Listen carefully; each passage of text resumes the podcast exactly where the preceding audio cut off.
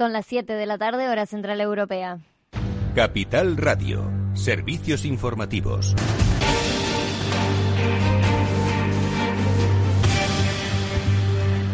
Muy buenas tardes. El Banco de España calcula que solo se ha recuperado el 42% del empleo perdido. El Banco de España calcula que el incremento de la afiliación media a la seguridad social en algo más de 330.000 trabajadores desde los mínimos de abril hasta final de agosto solo ha permitido recuperar un 42% del empleo que se perdió entre febrero y abril, meses de mayor impacto de la pandemia del coronavirus.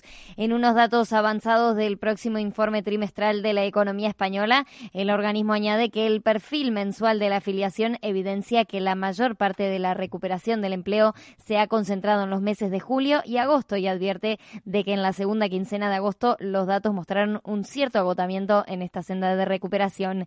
Y seguimos dando datos. Eh, la Seguridad Social registra un déficit de casi 5.200 millones hasta julio, el 0,46% del Producto Interior Bruto. En concreto, la Seguridad Social registró un déficit de 5.167 millones de euros a 30 de julio de 2020, lo que supone el 0,46% del PIB, según los datos del Ministerio de Inclusión, Seguridad Social y Migraciones. El ministro del ramo, José Luis Escribá, ha avanzado que el déficit de la Seguridad Social se va a disparar este año hasta el 2% del PIB, frente al 1,3% registrado el año pasado. La caída significativa de los ingresos y el aumento de los gastos supondrá, por tanto, un desequilibrio de en torno a 25 mil millones de euros. Y el Congreso ha tumbado el Real Decreto Ley que preveía confiscar el superávit de los ayuntamientos. La ministra de Hacienda, María Jesús Montero, ha llamado a la reflexión a los grupos de la oposición en lo que ha sido un último intento para intentar salvar el decreto sobre los remanentes de los ayuntamientos que se somete a su debate de convalidación en el Pleno del Congreso. El Gobierno ya daba por hecho que la oposición tumbaría el acuerdo alcanzado por la FEMP, un texto que en principio solo iba a recibir el apoyo de PSOE y Unidas Podemos. Así lo ha asumido la ministra de Hacienda, María Jesús Montero en rueda de prensa. De que el Gobierno seguirá trabajando para ello y que, por tanto, eh, no están solos, seguimos estando trabajando de forma coordinada y seguiremos trabajando con la FEN. Por tanto, lo que hacen sus señorías no desgasta a este Gobierno. Y el gobierno ha propuesto elevar la protección en los ERTE a quienes más lo necesiten y va a seguir negociando el próximo lunes. El gobierno y los sindicatos han iniciado este jueves la negociación sobre la nueva etapa de los ERTE para la que el Ministerio de Trabajo ha propuesto un modelo de protección diferencial no sectorial que pasa por mantener los llamados ERTE de rebrote y en paralelo un incremento de la protección para los que más tiempo lleven en ERTE por la pandemia. Por su parte, los sindicatos ven interesante la nueva propuesta, pero siguen reclamando que se mantengan las prestaciones tras los 180 días y una prórroga indefinida de los ERTE, paraguas bajo el que se encuentran aún algo menos de 700.000 trabajadores. Y el gobierno, por otra parte, estudia congelar el sueldo a todos los funcionarios. Según publica el diario El País, esta medida de congelación de sueldo a los funcionarios saldría a debate en las próximas dos semanas. En ese momento, los responsables de las áreas competentes en esta materia van a tener que decidir si incluyen la idea de congelar el sueldo a los funcionarios en los presupuestos generales. Desde el gobierno han negado que vayan a congelar el sueldo de los mismos, al tiempo que han pedido al PP que apoye los presupuestos. El secretario de Administración General del Estado de UGT, Carlos Álvarez ha señalado que el sindicato aceptaría una congelación salarial. Y vamos ahora a ver qué están haciendo los mercados financieros. Claves del mercado. Miramos ahora a Wall Street, lo vemos en terreno negativo, el Dow Jones está cayendo un 0,36%, el S&P 500 se deja un 0,27% y el Nasdaq es el único que está arriba, aunque bastante plano, 0,05% subiendo ahora mismo el índice tecnológico. Nos vamos a algunos de sus principales valores, tenemos subiendo a Tesla un 4,96%, Moderna sube un 4,89%, también tenemos a Zoom Video Communication, está avanzando un 1,82%, así que las grandes tecnológicas hoy por ahora se mantienen en positivo y del lado de las caídas miramos a Netflix, cae un 1,21%, Microsoft también abajo un 0,88% y recordamos el IBEX 35 hoy ha terminado la jornada en negativo, un 0,31% abajo y ha perdido esos 7.000 puntos, ha quedado en 6.999 el IBEX 35.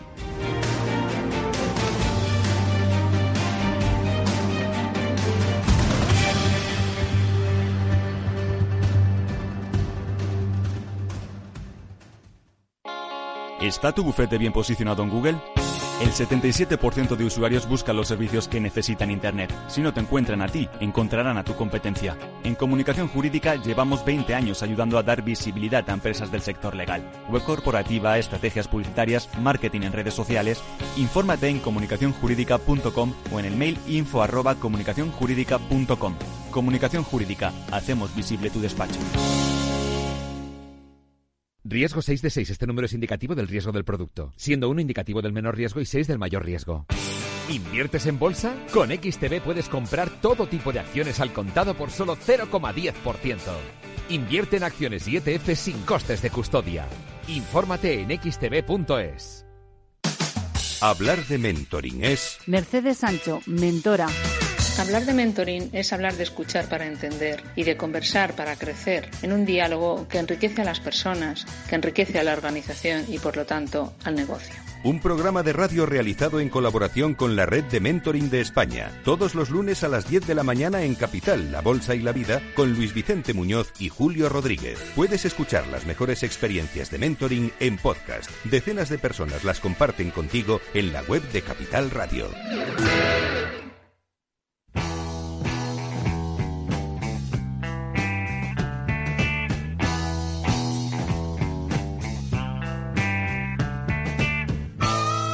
Después del trabajo, After Work, con Eduardo Castillo, Capital Radio.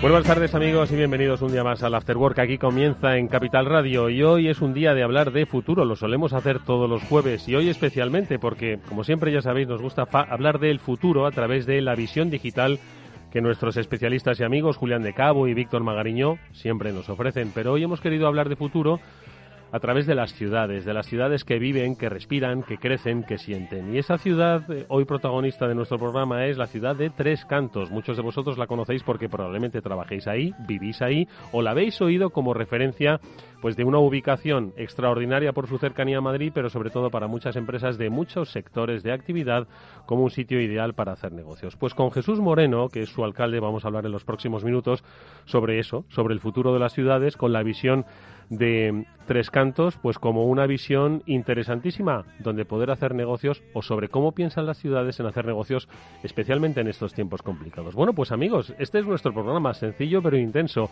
así que enseguida vamos a darle la bienvenida a nuestro invitado.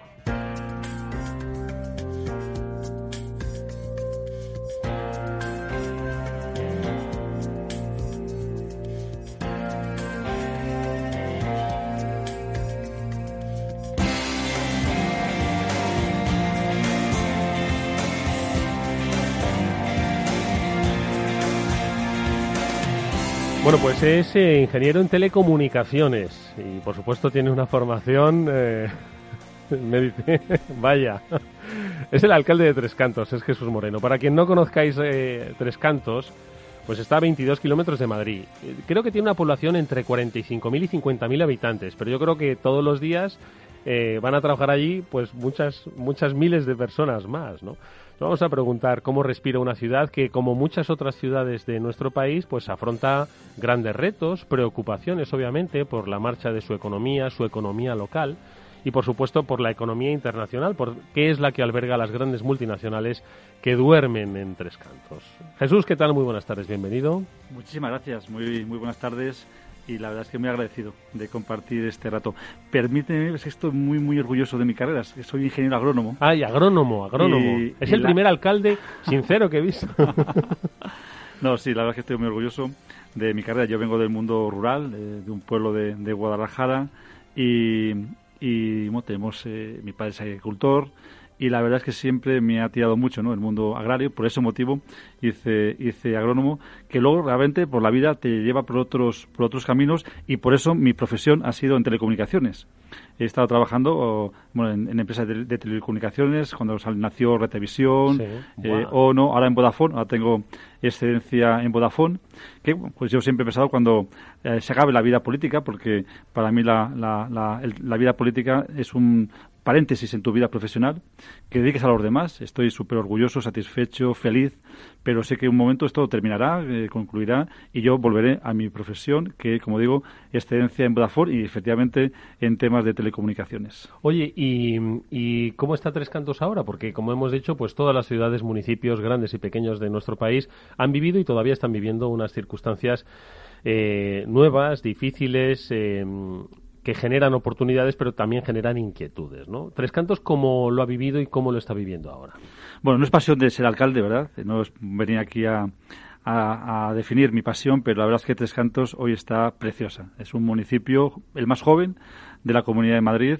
Eh, el año que viene, si Dios quiere, hemos puesto una agenda 2021 porque el año que viene cumpliremos 30 años desde que somos tricantinos. Eh, algunos más desde que se formó Tres Cantos, en los años 70, eh, 80, se empezó a construir Tres Cantos, pero mm, desde que formamos un municipio propio, con identidad propia, eh, se fue en el 21 de marzo del año 91 y a partir de ahí pues nace un nuevo municipio, el municipio más joven. Un municipio joven, pero que tenemos una historia, yo creo que ya muy intensa, gracias al esfuerzo de todos los vecinos. ¿no? ¿Cómo hemos vivido este momento? Pues yo creo que también gracias al esfuerzo, la colaboración, la sensibilidad de los tricantinos, más del 60% de los, de los vecinos tenemos estudios superiores. Yo creo que eso permite eh, afrontar los retos, afrontar las dificultades con, con energía y sobre todo con solidaridad, ¿no? Por eso somos unos municipios donde, bueno, la pandemia está afectando pero de una forma menos intensa, Seguimos, seguimos sensibilizando a la población, mayores, jóvenes, eh, más pequeños, porque es imprescindible. Yo estos días que he estado eh, visitando los colegios, eh, las entradas, hablando las entradas de los colegios, hablando con los padres y todos los niños llevan su mascarilla, casi dando ejemplo a los padres del comportamiento. Es decir, que realmente es, es, es muy muy envidiable, ¿no? ¿Cómo estamos viviendo? Pues bueno, como pues como toda España, ¿no? con incertidumbre, con eh, madurez, yo creo que sobre todo con responsabilidad, ¿no? En cuanto, primer lugar, eh, hacer frente a esta pandemia, tenemos que trabajar todos unidos hacer, para hacer y para parar esta pandemia. Ahora mismo con las tres medicinas que tenemos, ahora solo tenemos tres medicinas, ¿no? Que es eh, mascarillas, limpieza de, manos y separación social. Entonces, eso es el mensaje que estamos trasladando a la población y estamos haciendo frente.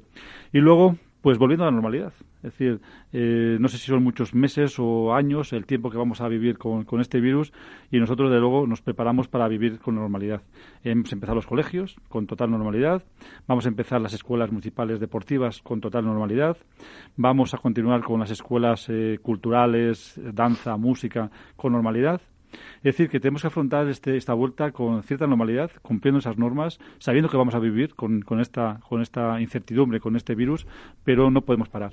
Alcalde, ¿y las empresas, eh, los negocios, las pymes, los emprendedores querrían empezar con normalidad, pero no podemos eh, ser ajenos a las circunstancias socioeconómicas que esto nos está dejando? Entiendo que también tienen preocupación, quizás más preocupación, ¿no? O, bueno, otros tipo de preocupación, quiero decir, no, no puede haber preocupaciones mayores o menores. ¿Estáis haciendo algo eh, por escuchar, entender y ayudar a las mm, empresas, negocios locales, a las pymes? Pues mira, Tres Cantos fue el municipio pionero en este, en este sentido. ¿Qué hice, ¿Qué hice? Justo antes de empezar la pandemia, antes, formé una mesa de seguimiento del virus con distintos agentes sociales y policía y demás. Y ya cuando estábamos ya inmersos en, la pandemia, en el mes de marzo, principio de abril, lo que hice fue invitar a los grupos políticos, invitar a, los, a las organizaciones empresariales, invitar a, a, las organizaciones también sindicales y también asociaciones, asociaciones sociales, Caritas y Coroja y fuimos capaces todos de ponernos de acuerdo y firmamos el Pacto por el Impulso por Descantos. Ah, creo que es un pacto pionero. Luego han seguido otros. Efectivamente, mm, pues cuando se habla de Madrid, pues, pues ensombrece, ¿no? Otros municipios, ¿no? Eh, digo Madrid capital, ¿no? Pero fuimos el, municipio pionero que a mitad de abril firmamos ese pacto de unidad por todos. Es decir, digo, partidos políticos, eh, sindicatos, empresarios y agentes, eh, asociaciones sociales. Fuimos capaces de saber distribuir más de un millón seiscientos mil euros. Oh. ¿Y que, a dónde fue dirigido? Pues fue dirigido, en primer lugar, a aquellos trabajadores que estaban en un ERTE, les eh, dimos 400 euros.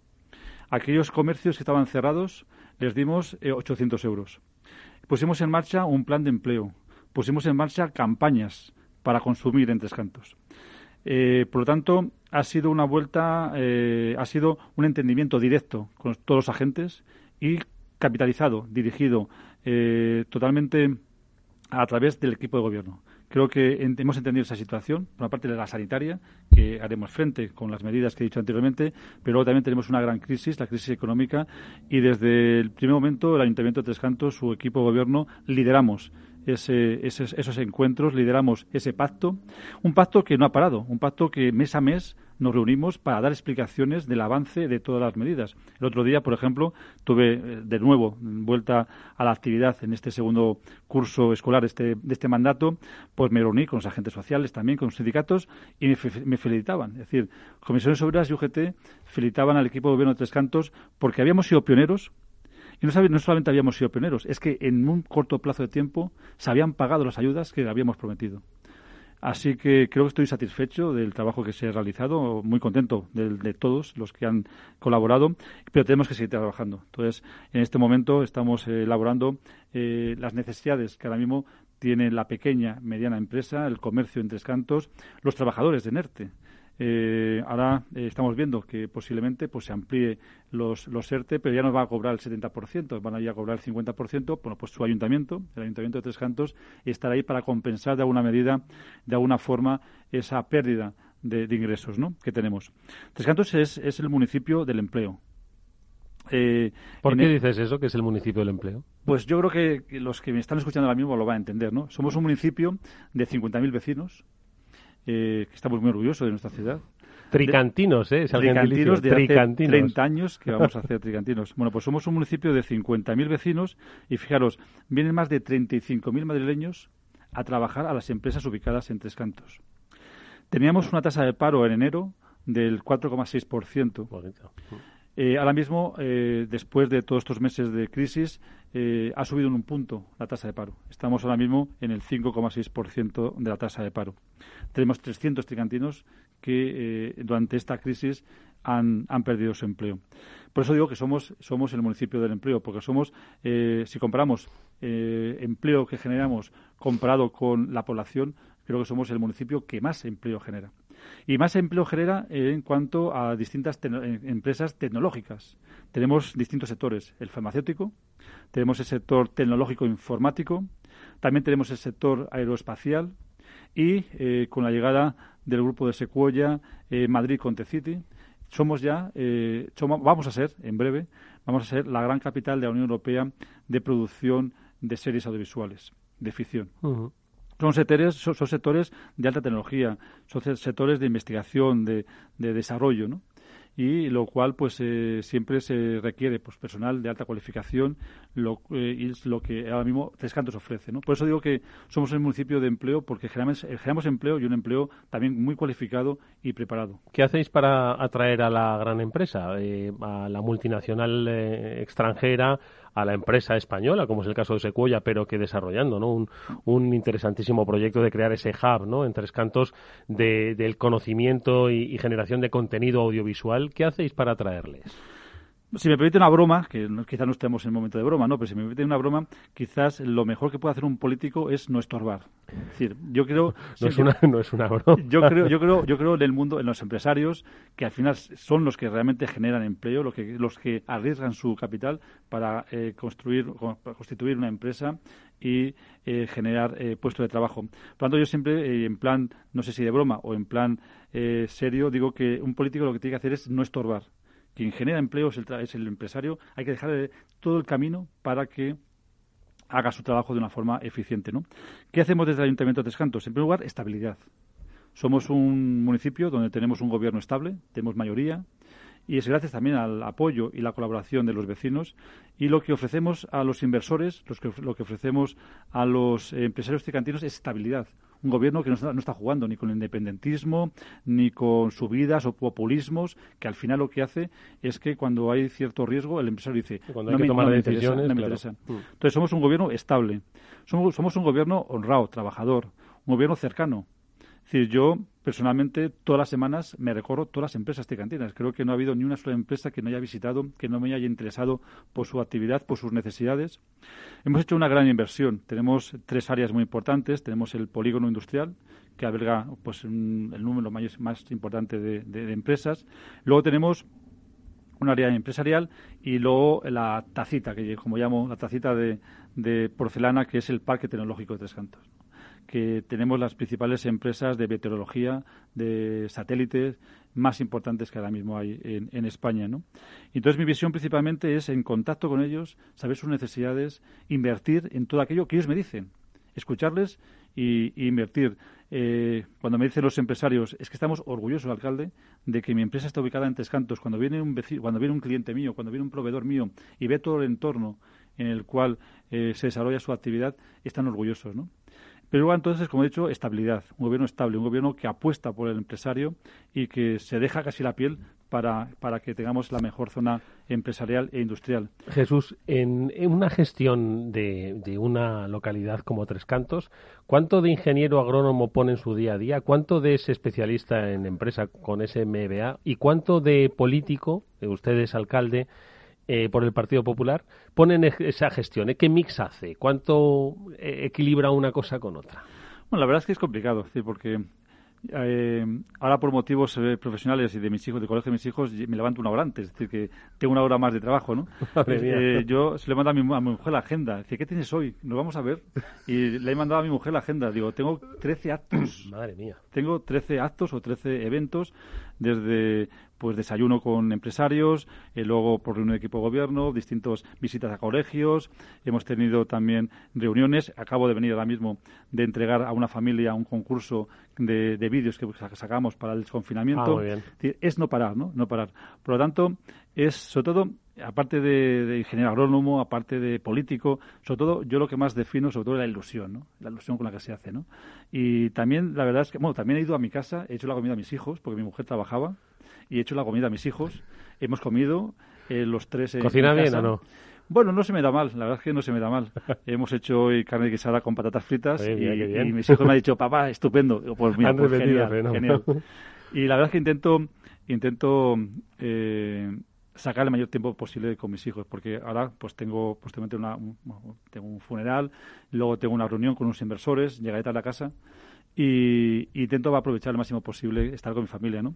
Y hacemos de todo, ¿no? Y mi mujer me dice, ¿y cuándo vas a planchar? Bueno, pues creo que el sábado pues, me toca planchar. En definitiva, yo creo que si trabajas con ilusión, ¿no? Trabajas con, con ganas, trabajas con un gran equipo, trabajas por, por un futuro que te gusta, ¿no?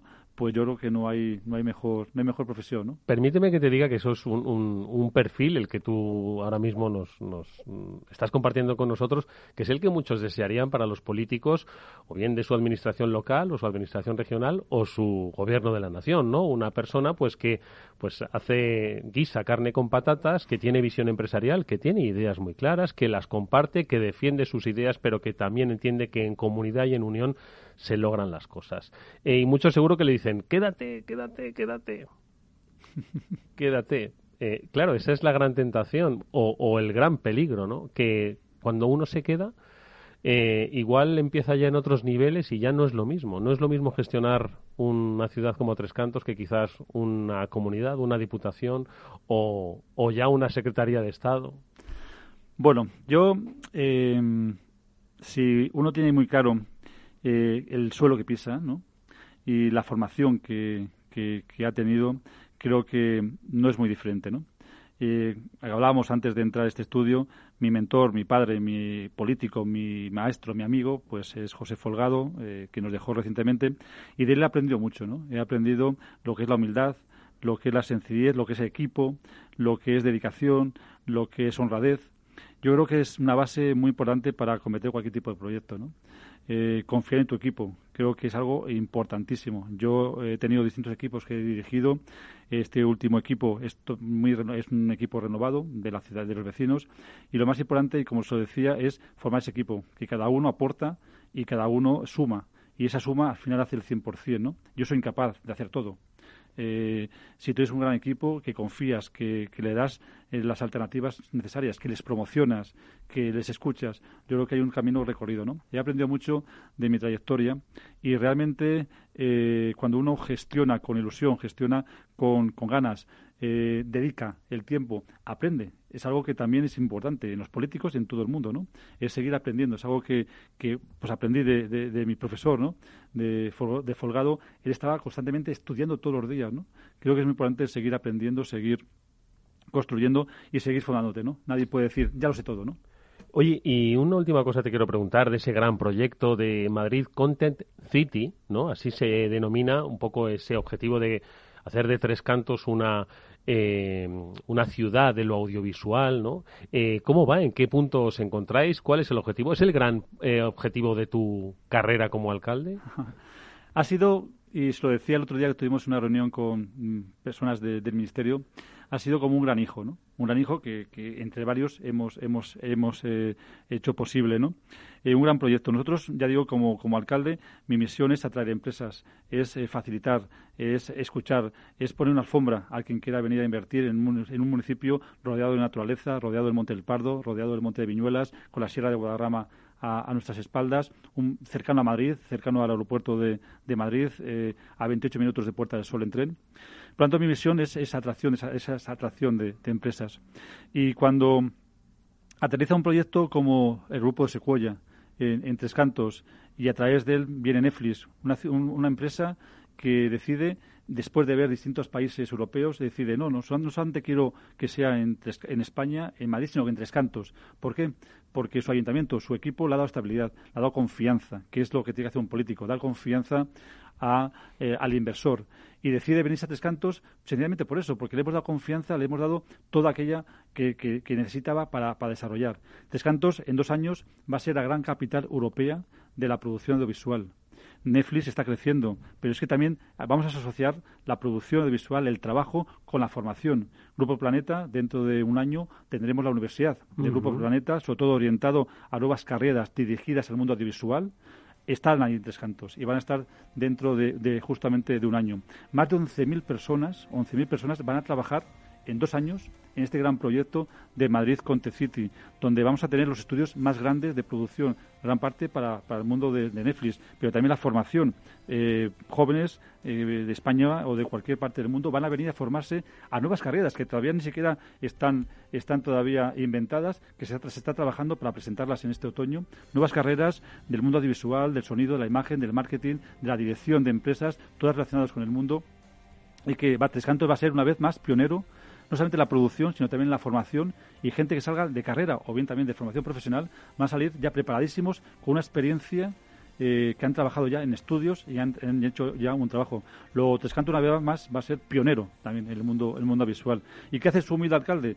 Pues escucharles, trabajar eh, y, ofrecerles todo aquello que, necesitan para que estén lo más cómodo posible. Eh, hoy nos están escuchando ciudadanos, hoy nos están escuchando empresarios y nos están escuchando probablemente políticos. Bueno, pues tomen buena nota. Escuchar, escuchar y dejar hacer. Esa es una de las claves, pero también entender y tener clara la hoja de ruta que uno quiere para sus ciudadanos. Es la experiencia que ha compartido con nosotros Jesús Moreno, el alcalde de Tres Cantos. Ha sido muy interesante conocerle. Le van a llamar de altas esferas. Ojalá no cambie. Jesús, le va a ir muy bien, estoy seguro.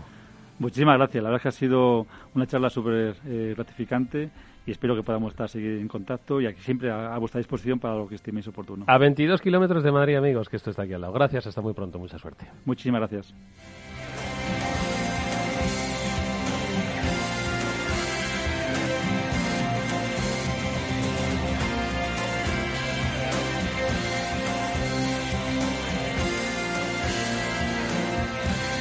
After con Eduardo Castillo. Mesa y Descanso es el programa donde Mar Romero te acerca cada fin de semana los mejores productos, te invita a disfrutar de los buenos vinos de cada denominación de origen y a conocer restaurantes y lugares de ocio con un encanto especial. Mesa y Descanso. Siéntate, escúchanos y disfruta mientras anotas en tu agenda gastronómica momentos únicos para compartir. Los sábados a las 13 horas aquí, en Capital Radio. Nos gusta que las personas tengan opinión propia. Quienes aquí hablan también expresan su propia opinión. No representan la opinión de Capital Radio.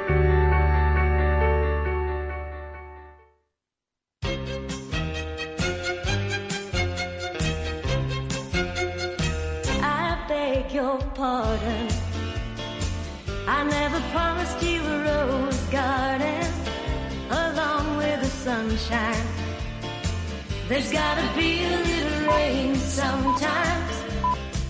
When you take, you gotta give. So live, let live, or let go. Oh, oh, oh, oh. I beg your pardon. I never promised you a rose garden. I could promise you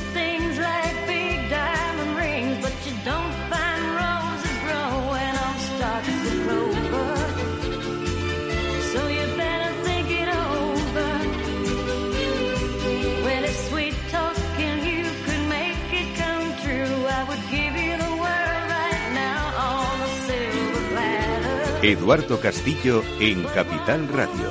After.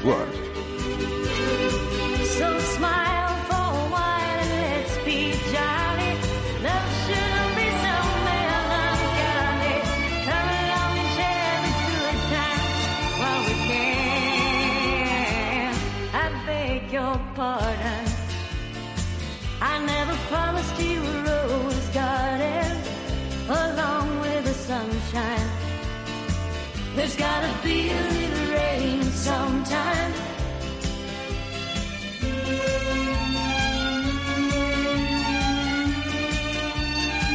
I beg your pardon.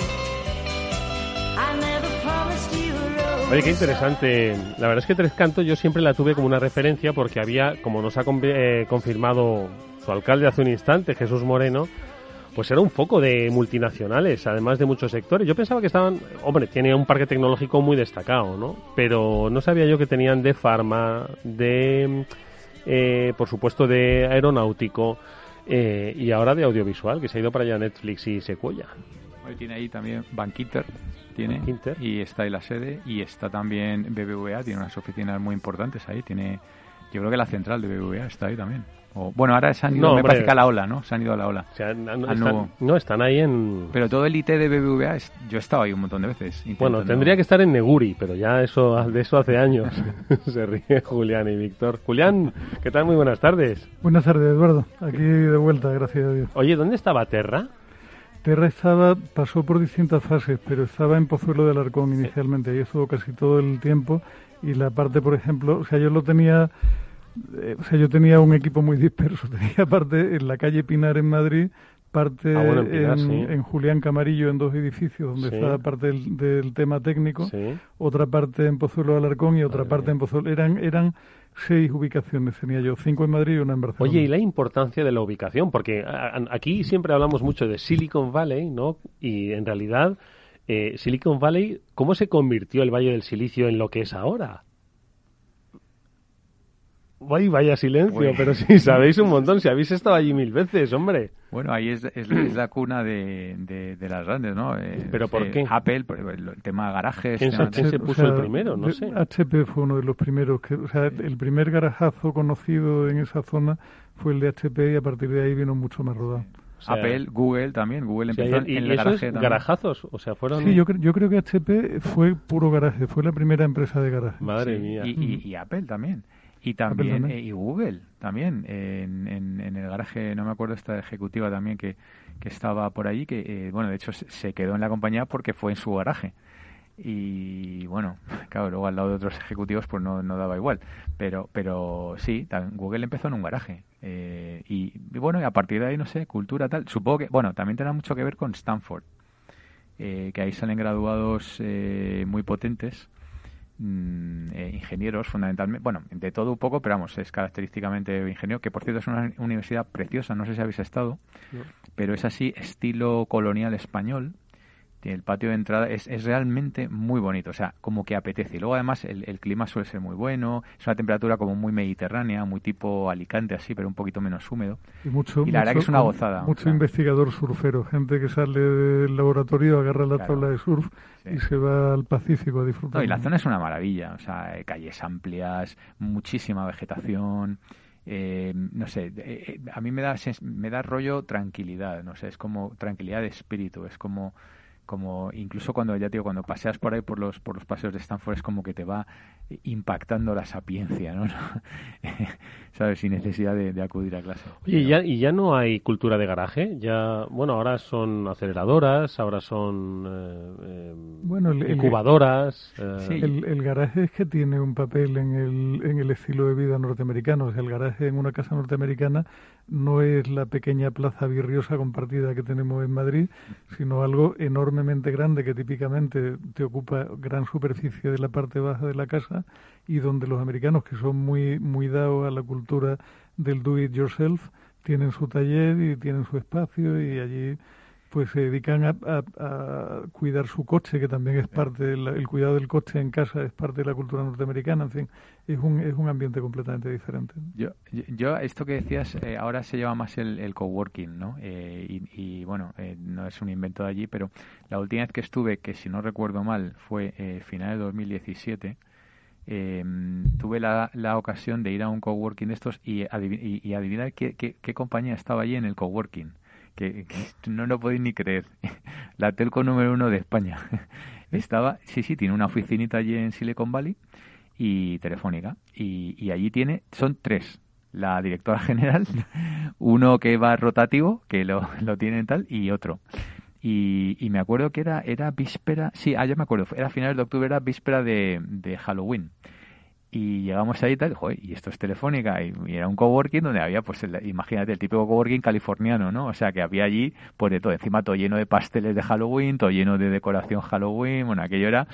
Y nada, y estuvimos comiendo tarta con la directora general de, de la división de Silicon Valley Telefónica, una brasilera muy, muy buena además, y básicamente lo que hacen es scouting, ¿no? Entonces están ahí un poco, o sea, cuando, cuando tú estás allí en, en este plan, pues lo que haces es ir a todas las conferencias que por metro cuadrado que hay y ver y escuchar ideas, eh, escuchar eh, startuperos, escuchar gente que tiene que tiene proyectos y demás eh, y ver si hay algo que te pueda interesar pues para, para mm, identificarlo, para traértelo a casa o para, para empezar a decir, oye, mira que, eh, ¿sabes? Ese- o sea, es un- una detección temprana de tendencias, por así de, Todo, decirlo. ¿no? todo lo contrario de lo que se vivía en la época Villalonga, cuando en Miami había unas oficinas de telefónica que eran absolutamente faraónicas. ¿no? Comunales, sí. Sí, sí. En Coral Gables y tal, aquello era una cosa increíble. Tú llegabas allí y decías, madre mía, los españolitos que vamos a acabar recomprando este país poco a poco. ¿no? En cambio- En cambio, hoy en día la, la presencia telefónica en, en Estados Unidos es, es muy pequeñita, muy reducida. no sí. tienen nada comercial, digamos, de consumo. Sí que tienen un equipo de gente, todavía conservan algo en Miami y básicamente son comerciales de grandes cuentas, ¿no? Donde tienen, intentan vender sobre todo cosas de IT y tal, temas de software y tal, y, sobre todo, fundamentalmente, haciendo seguimiento de clientes eh, españoles, ¿no? Si tú tienes allí un gran banco español y tal que tiene allí cosas, pues tienes que intentar darle servicio, ¿no? Son clientes hasta cierto punto cautivos. Así es que esa es la, la historia de Silicon Valley. No está nada Que mal. por cierto está quemándose ahora. Está, no sé si has visto las imágenes de hoy en la televisión. Sí, los sí. cielos apocalípticos en San Francisco y tal. Madre mía, ¿eh? Seguro que lo apaga Trump rápidamente. Oye, aquí no podríamos eh, haber hecho uno de esos. Bueno, hay, hay varios. Hay uno en Málaga. De Málaga Eh, se, se habla muy bien, ¿no? De sí, Málaga. sí, Otro, y- otro en Barcelona. Y en Murcia. eh, en. Murcia. Tengo una amigueta ahí que... ¿En Murcia en dónde? Eh, sí, sí. ¿Ahí eh, en es que- donde Espinardo, donde la vinculado a la universidad o cómo? Eh, pues mira, no sé exactamente dónde, pero hay una hay una empresa de, de un amiguete, se llama Raúl García Serapio, que se llama eh, Neuromobile, Neuromobile. Y, y hablaba de, ¿cómo se llama? H, HC, HC algo así, no, me acuerdo cómo se llamaba, el, el- le llaman el Silicon HC o algo así. Ah, no, el Hacho. Hacho, el Hacho. Valley o algo así. Hacho Valley, eso es, Claro. eso es. Es que, claro, los murcianos, eh, una de sus expresiones eh, son la de Hacho, Hacho pijo, ¿qué dices? O algo Vale. así, ¿no? Lo, lo dice uno de origen extremeño, ¿eh? Ojo. Bueno, yo, eh, también está el distrito arroba en Barcelona que ha Distrito arroba. bien. Lo que pasa es la lástima es que no hay una concentración de talento como la que hay allí, porque al final lo que te da lo que da potencia a esos sitios es la conjunción la conjunción de talento, que es un poco lo que se busca ahora con los coworkings, donde se supone que, que no solamente tienes el contacto endogámito con, con la gente de tu compañía, sino que estás hablando con todos los que están a tu alrededor, que andan en batalla, que se parecen a las tuyas, un poco lo que lo que contaban lo- los chicos de Apple Que aquí creen en alguien un. Tinder empresarial o algo así. Lo que pasa es que el, el cariño lo da el roce, Eduardo. Hay, hay cosas para que para lo cual para las cuales lo virtual no te suple al, al contacto físico. O sea, el, el estar un día comiendo en una cafetería, pegar la hebra con el que está al lado y que resulte que tuvo una experiencia parecida, conoce a alguien que, etcétera, etcétera. Así es como surge. Eso no pasa online. Y no, y sobre todo, a ver, la gran diferencia, yo allí eh, hablé varias veces con un, un ejecutivo que, que hace las funciones de, de un poco de padrino, de gente que va allí de SADE, que hace el, el máster, y me explicaba, dice, mira, eh, aquí hay un cerro de gente que no sabe qué hacer con el dinero, ¿no? Y tienen, os dije que vas por autopista y ves anuncios de inteligencia artificial en, en los billboards, ¿no? En, en las cartelas. Ese es el único lugar del mundo donde ves a- a- nuestra inteligencia artificial es mejor que la del vecino. Y bueno, o sea, no es nuestra leche ni nuestro yogur, no es nuestra inteligencia artificial. Entonces, allí la gente lo que hace es eh, le revienta conectarse en videoconferencias con Europa, porque el horario es completamente descargado. Entonces tienes que ir allí y vivir allí. Y entonces allí quedas, por ejemplo, a desayunar a media mañana, a eso de las 10 o las 11 y tal. Y entonces te, te encuentras, tienes esos encuentros con inversores. Entonces te tomas un café y le cuentas, le picheas tu idea, ¿no? El famoso elevator pitch y tal, que es un poquito más que elevator y tal. Y, y eso es lo que, y ya se ha creado un ecosistema donde, bueno, pues luego ya te dice, oye, pues hay una conferencia, ¿por qué no te pasas y ya vemos el deck, ¿eh? el Investors Deck y tal, igual? Y claro, es que ahí es donde realmente hasta el más tonto sale con 10 millones de, de dólares de financiación, mientras que aquí empieza por los 75 de NISA, luego si tienes suerte levantas 100 entre las tres Fs y luego ya apague vámonos, ¿sabes? Y para levantar 2 millones... La verdad es que Víctor ahí ha tocado un tema interesantísimo, ¿no? Que es un poco el, la crítica, ¿no? Que siempre hemos tenido, pues un poco a esa incapacidad, ¿no? De financiación. Primero que por un lado estaba la bancarización excesiva, ¿no? Y que luego la financiación, bueno, es cierto que se ha ido abriendo poco a poco, ¿no? El mundo del business angel, ¿no? El mundo de los créditos, eh, exactamente, pero y la, el capital riesgo, pero siempre ha sido un poquito, si lo poníamos en porcentaje, mira, me, me mira Julián diciendo, ay madre. Es que, o sea, Era muy poquito. No, lo que- sobre todo. Eduardo, donde está la gran diferencia es que aquí, como decía Víctor, a cambio de 30.000 euros se piden un tercio de tu alma eh, amarrada a la pata de una silla y con un compromiso de permanencia de ni se sabe, ¿no? Con lo cual es un ambiente como muy Hostil. muy hostil, sí, Sí. muy poco muy poco amigable. A ver, hay, hay honrosas excepciones, ¿no? Y aquí tenemos a alguna gente interesante como Bernardo Hernández, que seguro que conocéis, como Carlos Blanco, eh, en fin, algunos por ahí. Hay disparidad de Es que, opinión. a ver, fue colega en Google y además es vecino de Torrelodones, entonces le tengo cierta, cierto apego. Y ahora acaba, acaba de vender su compañía por 50 millones de dólares. ¿Qué acaba hizo? vender ¿Qué ha Verse. hecho? Verse. Verse. Es un, es un medio de pago tipo Stripe, pero un poco mes- menos. Y lo ha vendido, ¿quién se lo ha comprado? Eh, ay, ha, sido este verano, eh, que además le, le, le- le felicité y tal, y me contestó y tal. Oye, a ver si nos vemos en 50 Barcelona. millones. Jolín. 50 millones de dólares, sí. Está en Barcelona. Se llama Verse. Es una plataforma de medios de pago. Eh, no me acuerdo quién la compra, pero es una de las... No, no que si hay... era Ya, pero esos son, o- sí, los Caviedes, me acuerdo, ¿no? ¿Puede Cavi- ser? Bueno, eh, Caviedes está ya un poco medio retirado, igual que Carpentier. Carpentier está eh, más bien en la reserva. Sí, pero me estás fue hablando- el de 20, ¿te acuerdas? De 20. pero- 70 pero- millones de pero-. Carpentier, su, su primer gran éxito absoluto. yo a Rodolfo lo conozco porque fue de los pioneros de verdad de Internet. tipo, de, de cuando no eran 500 los que sabían de Internet, sino que éramos bastante menos y Rodolfo era uno de ellos. ¿no? Y yo creo que su primer gran éxito fue cuando montó Kelku y lo vendió a Yahoo, que fue una operación enormemente potente en lo económico. Ah, yo creo que lo más famoso es 20, quizá, ¿no? 20, Sí, cuando- quizás es Ah, que él, ha estado metido en muchas cosas y y, es un hombre verdaderamente visionario y además que se la ha jugado muchas veces. Nosotros le invitamos mucho varias valor. veces a, a eventos que hacíamos en Google. Y él venía muy amablemente y a veces hablaba y nos, nos retuiteaba y tal. y- Yo hace, hace ya tiempo que estuvo aquí, hace ya mucho tiempo, en una entrevista sobre emprendimiento y sobre eh, proyectos, etcétera, etcétera. Fue una entrevista interesantísima. Estuvo genial. Ahora, No sonrió ni una sola vez en la entrevista, ¿eh? Pues, sin embargo, serio, pues, sí, sin embargo un es un tipo- pero es un tipo muy afable Y habla y poco, muy además, ¿eh? cariñoso. también. No, no, no, sí, estu- estuvo muy bien la entrevista. ¿eh? Sí, no, muy no. bien, ¿eh?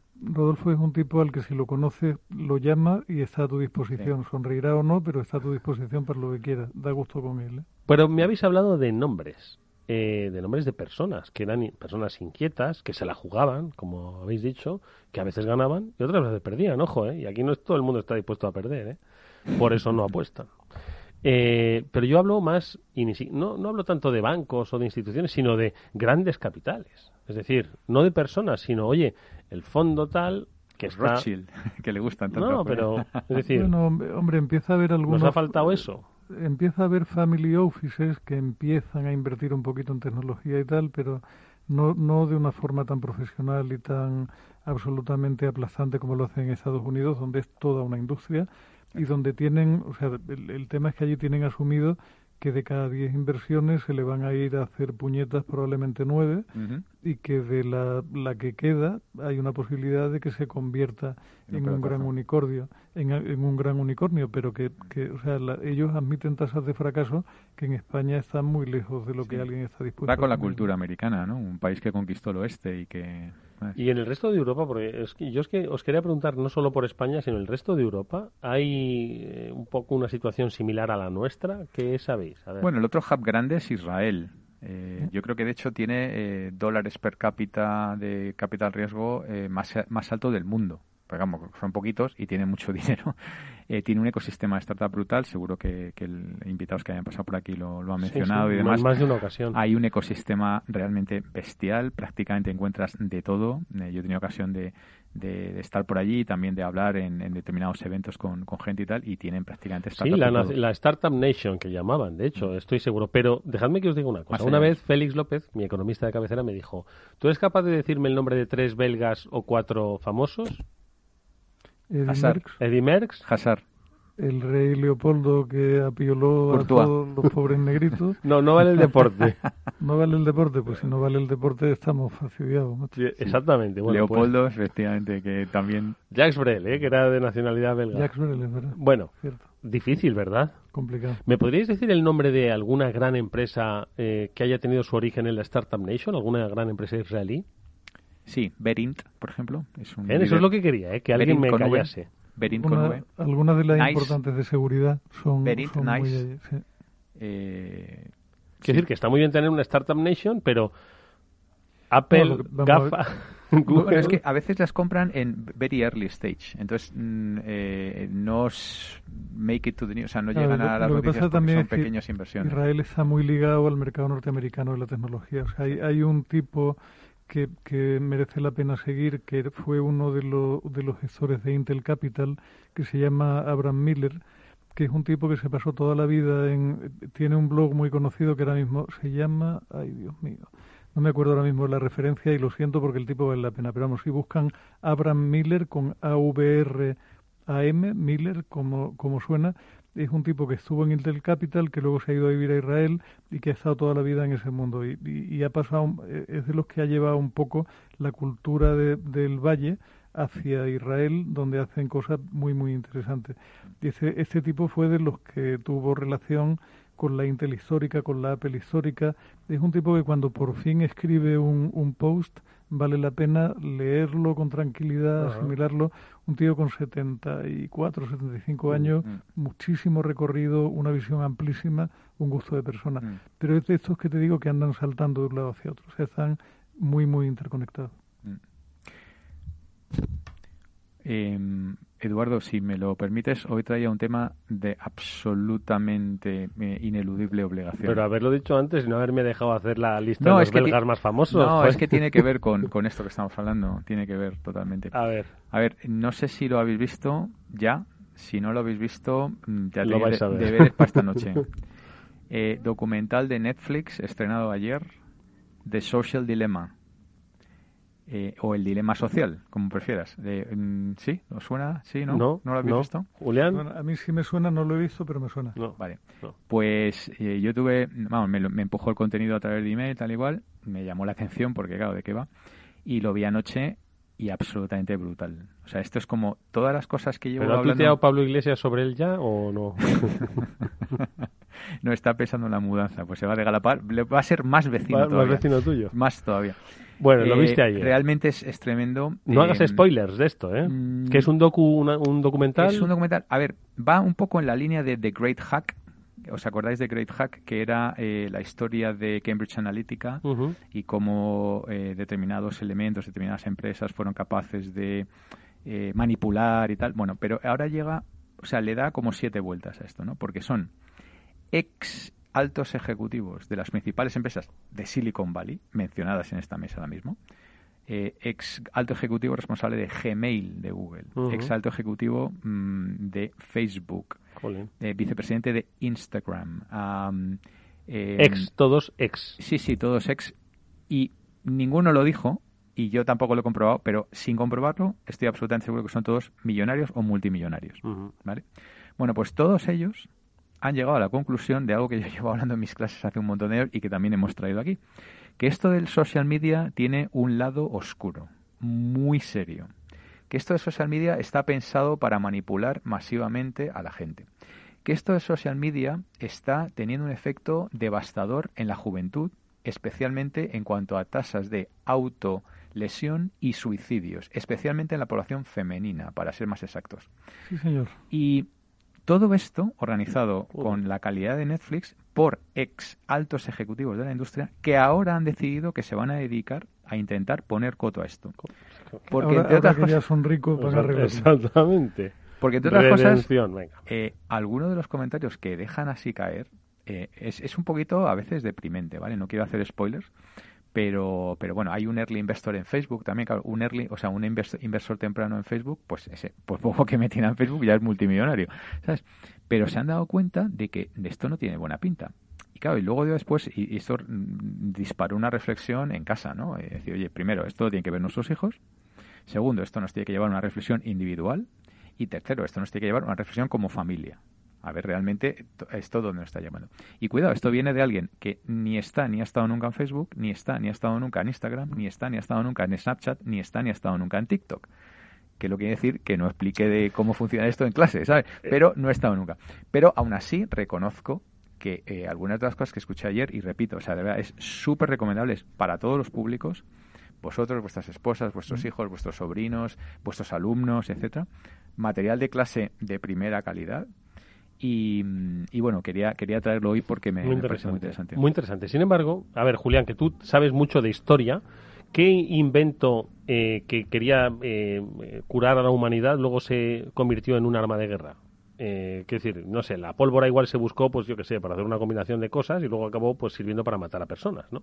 Eh, Bueno, el, el clásico es la dinamita, ¿no? Con, con los premios Nobel que vienen de un señor que se quedó completamente horrorizado de para qué había servido su invento. Exactamente. Bueno, pues esto es igual. Quiero decir, al final, quien malutiliza las creaciones es la propia sociedad y gente que se aprovecha de ello. Pero Internet nos ha traído pues, la libertad, Sí, la eso- conectividad. Eso, eso está claro, Eduardo, pero hay, o sea, yo no sé si le había pasado a Víctor la referencia o no, y si no te la, te la paso también porque para clase vale la pena. Hay un informe de, de, no me acuerdo qué institución de salud pública británica, muy seria, muy relevante y muy prestigiosa hace tiempo, advirtiendo que las redes sociales para gente joven y muy especialmente Instagram son absolutamente dañinas. Y son, son informes a los que no se da visibilidad, no se da difusión, nadie habla de ello, pero son informes basados en las propias, este, este es muy interesante porque está basado en las propias respuestas de los chavales jóvenes que estiman que de las redes sociales son todas muy muy negativas y que la peor de todas con Es Instagram, ¿no? Donde la gente, o sea, se- vitales. se eh, incita a la gente a vivir una vida falsa y publicar una vida falsa para ser juzgada con ligereza por parte del resto de la humanidad. Para gente con nuestra edad, a la que nos da exactamente igual, 3 que 33, te da lo mismo.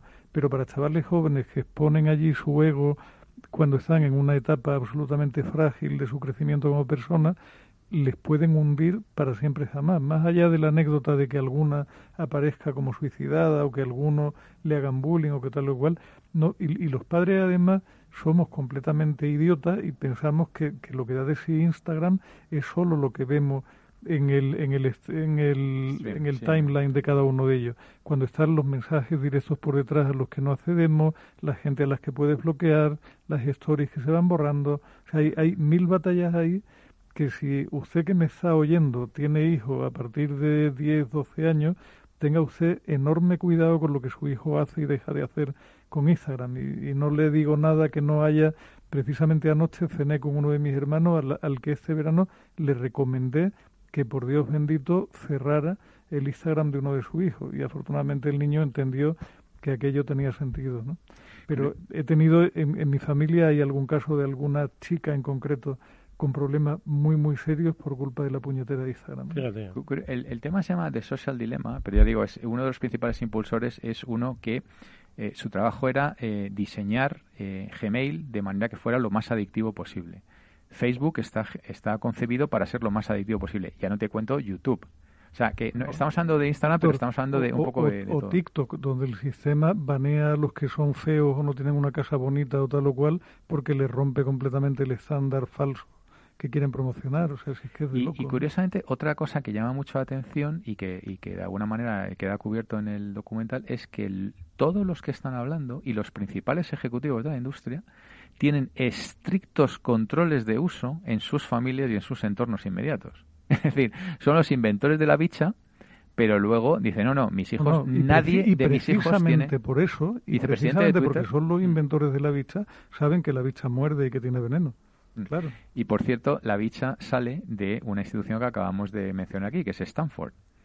Que mm, eh, hay un profesor, no me acuerdo cómo se llama la asignatura, pero básicamente es técnicas de manipulación masiva, donde aprovechan eh, pequeños eh, indefensiones o agujeros que tiene nuestro cerebro para colarse, generando todo tipo de mezclas químicas, dopaminas, endorfinas, etcétera. Vamos a ver, eh, Víctor, si para- es que, es que ByteDance, que es hoy la, la- el unicornio de mayor valor en la historia, que tiene vale 140 mil millones de dólares estadounidenses, que no está mal, es la propietaria de TikTok, es una compañía ByteDance, de sí. inteligencia artificial. Artificial. O sea, olvidémonos de que es una compañía muy simpática a la que se le ocurren unos vídeos cortitos. De, es una compañía de inteligencia artificial y ha tenido, o sea, en- en- tienen otra aplicación en China que no me acuerdo ahora mismo cómo se llama, que lo- los propios chinos Me lo dicen- contó, sí, me lo contó María Lázaro que estuvo aquí eh, hablando sobre TikTok. que Pues esto- que, que- que- que hay, hay una aplicación que dicen los chinos de broma que si, si le preguntas si vas a tener éxito con la chica con la que estás intentando ligar, ya no tienes que hacer más esfuerzo, te lo da hecho. Claro, te da un Es- 99% de acierto. Increíble. Sí, de hecho, estaba, he leído hace poco que, que como les han obligado a vender la compañía a alguien norteamericano, que sabéis que está pujando Microsoft, incluso está pujando, y esto no sé si lo habéis leído, Walmart. Está pujando Walmart por TikTok. Dios Sí, mío. sí, eso es, como decía, dice, una empresa de, mediana edad en crisis de los 50 intentando meterse en una de esas. Bueno, pues decían que, que, mm, que para de alguna manera salvar las dificultades de venta, que lo iban a vender sin la inteligencia artificial. O sea, que le iban a quitar los algoritmos y, y Pues demás. si ¿no? le quitan los algoritmos, están vendiendo una marca. ¿no? Que por cierto, sale una, una eh, experta en Big Data y Analytics eh, muy curiosa hablando y diciendo una frase que se me ha quedado también grabada, que un algoritmo es una opinión eh, llevada a una formulación matemática.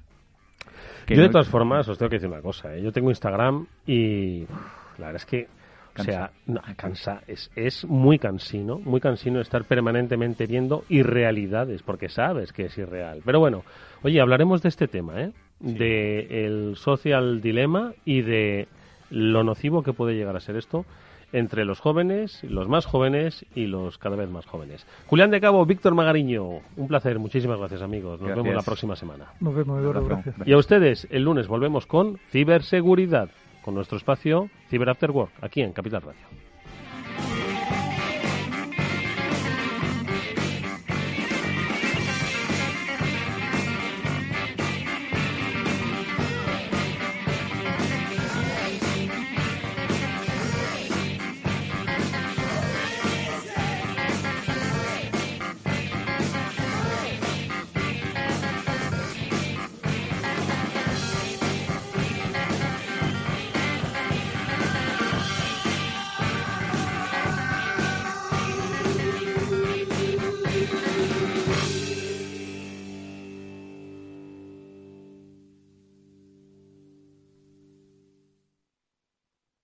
Hola, soy Leopoldo Abadía, autor de La Crisis Ninja y quiero hablaros de lo normal. Lo normal es que cuando compramos algo sepamos cuánto tenemos que pagar, ¿no? Pues eso mismo debería suceder a la hora de invertir. Por eso me gusta Finanbest, comisiones bajas y claras, sin letra pequeña. Entra en finanbest.com y descubre que lo normal es extraordinario. Lo normal es Finanbest.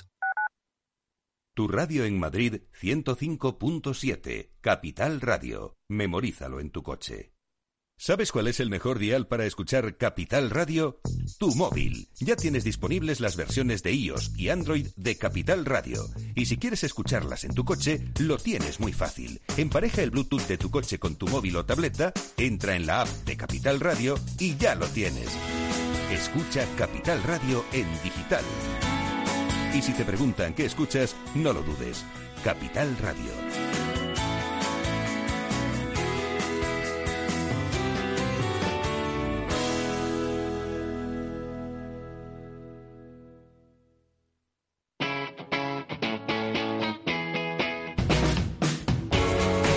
Capital Radio. Despierta la economía.